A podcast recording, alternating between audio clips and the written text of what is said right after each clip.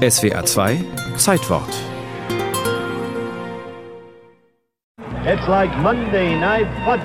Es ist eine Atmosphäre wie beim Football am Montagabend, schildert der Reporter zu Beginn der Fernsehübertragung. Kein gewöhnliches Tennisspiel, sondern ein Ereignis. Über 30.000 Zuschauer sind in den Astrodom von Houston gekommen. Weltweit verfolgen über 90 Millionen Menschen den Kampf der Geschlechter am Bildschirm. Bis heute die zweitgrößte Zuschauermenge, die es je für ein Tennisspiel gab. Als Billie Jean King auf einer goldenen goldenen Trage ins Stadion gebracht wird, kommentiert Amerikas berühmtester Sportjournalist der 70er Jahre Howard Cosell.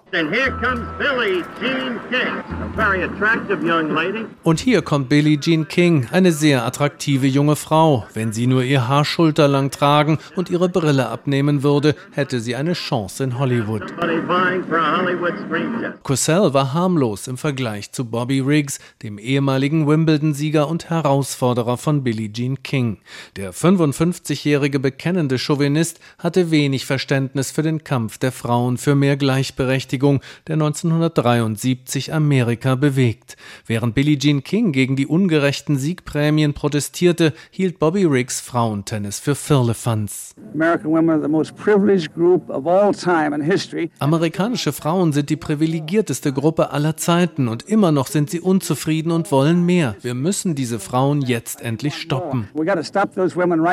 Deshalb, aber auch, weil er Geld und neue Sponsoren brauchte, forderte Bobby Riggs die besten Tennisspielerinnen der Welt auf, gegen ihn anzutreten. Er würde sie allesamt vom Platz fegen, kündigte Riggs in der Tonight Show von Johnny Carson an. Und auf Carsons Frage, ob er Frauen möge, sagte Riggs: Doch ja, ich mag sie sehr, sowohl im Bett als auch in der Küche.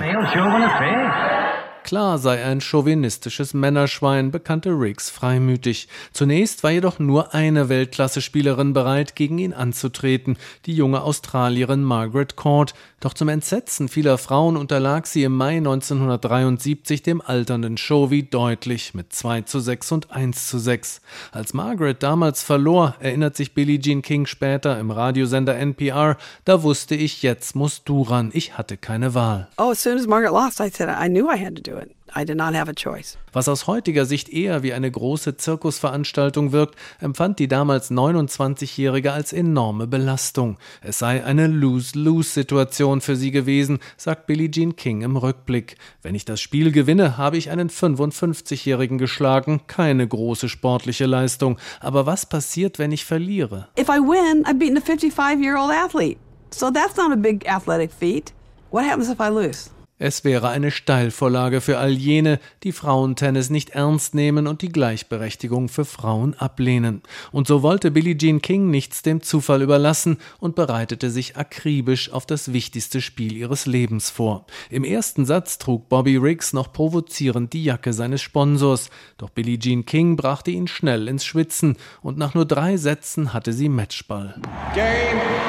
Miss King. Frauen in den USA und weltweit jubelten damals über Billie Jean King. Die New Yorkerin feierte später noch viele Triumphe, nicht nur auf dem Tennisplatz, auch als Vorkämpferin für die Rechte von Frauen und von Homosexuellen. Doch auf kein Ereignis wird die fünffache Wimbledon-Siegerin heute noch so oft angesprochen wie auf ihr Duell mit Bobby Riggs. Und auch Bobby Riggs war nach seiner Niederlage am 20. September 1973 nicht mehr der ehemalige Wimbledon-Sieger. Stattdessen blieb er im Kollektivgedächtnis Amerikas der unbelehrbare Chovy, der das Match gegen Billie Jean King verlor.